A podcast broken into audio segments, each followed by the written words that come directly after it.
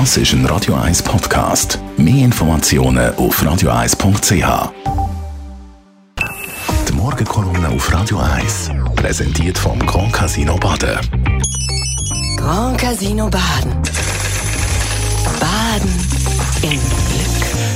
Morgen, Stefan. Hallo, guten Morgen miteinander, gutes Neues und gute Woche. Gleichfalls von Herzen. Und jetzt haben wir ja. Neuigkeiten aus der Internetwelt. Die beliebteste Internetplattform ist nicht mehr Google, auch nicht Facebook, auch nicht WhatsApp, sondern TikTok aus China.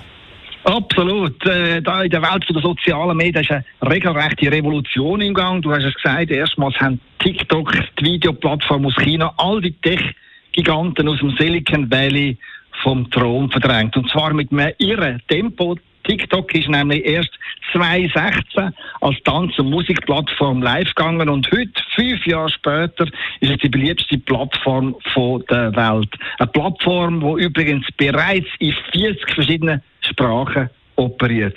Das zeigt mir zweierlei. Erstens, gerade die junge Generation ist fasziniert von der bunten Videowelt, die auf TikTok im Sekundentakt neu erfunden wird.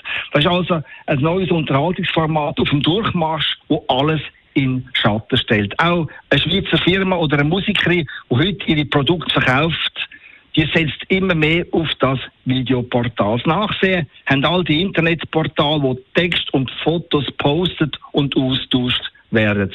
Was mich aber noch erstaunlicher dunkt, das ist das Verhalten der Userinnen und User. Denn TikTok gehört an einem Großkonzern aus China und von China weiß man, dass da Datensicherheit und Privatsphäre nicht allzu viel gilt. Ganz im Gegenteil, der Überwachungsapparat der Kommunisten, der hat immer und überall Zugriff auf die persönlichen Daten von der TikTok-User in Zürich, Bern oder Basel.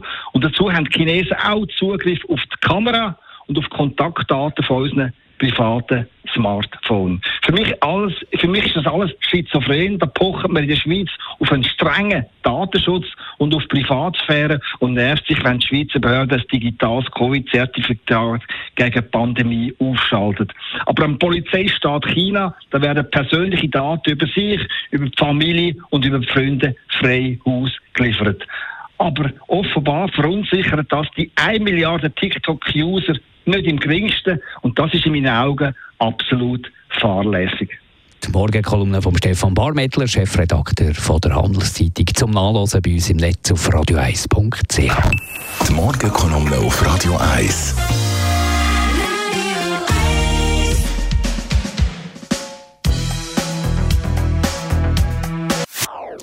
Das ist ein Radio 1 Podcast. Mehr Informationen auf radio1.ch.